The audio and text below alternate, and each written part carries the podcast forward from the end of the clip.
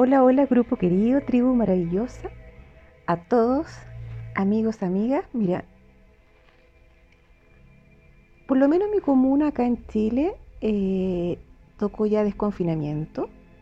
Cumplimos como familia cinco meses estar en casa. Y sí noté cambios, absolutamente, no solamente cambios físicos, eh, incluso me salieron canas, eso que tenía el ánimo al, arriba, alto, ¿cierto?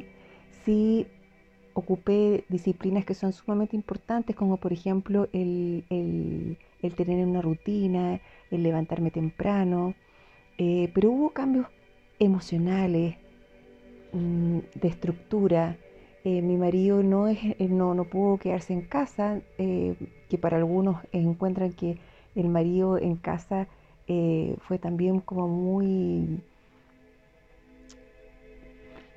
invasivo, podría decirse, ¿cierto? Claro, debe ser difícil, pero la verdad es que a mí me habría encantado haberlo tenido unos días, porque creo que se habría llevado mejor el no sentirme con la carga tan pesada estar con los chicos acá sin nana eh, y hacer cosas que no estaba preparada para ello, tengo que reconocer, y que no me gustan para nada. Entonces también dejar un poco el trabajo, en fin. Muchas de nosotras como mujeres, y a ustedes también tienen que haberles tocado el tener teletrabajo, el ver qué hacemos, el estar sin, sin ayuda, bueno, ha sido un cambio notable. Y ahora que tocó el desconfinamiento, nos hemos llevado la sorpresa de escuchar a personas que, me ha llegado acá en consulta, que tienen pánico a salir y angustia.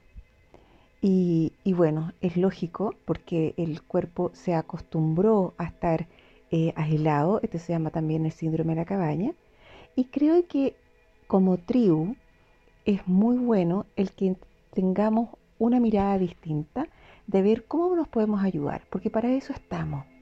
Entonces, nosotros sí podemos crear presencia práctica, enfocándonos en las necesidades del otro, pero partiendo obviamente de mí.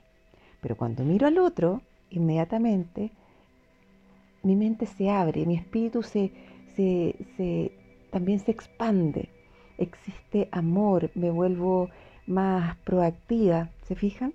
Ahora, ¿qué detalle podemos tener hay cosas tan sencillas, ya que no, tenemos, no podemos tener esta presencia física, ¿cierto? Algunos todavía, o, por, cuidado, justamente en mi caso, que están en, son, están en primera línea, digamos, por lo tanto, hay que, yo tengo que tener cuidado con otras personas.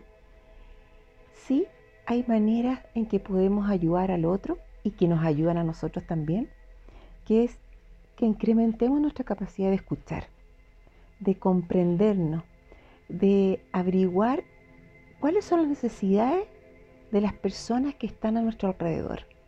Y para ello es tan fácil como hacer esa llamada, hacer esa llamada telefónica una vez a la semana a alguien, a alguien de tu familia, a un amigo, pero partamos por casa.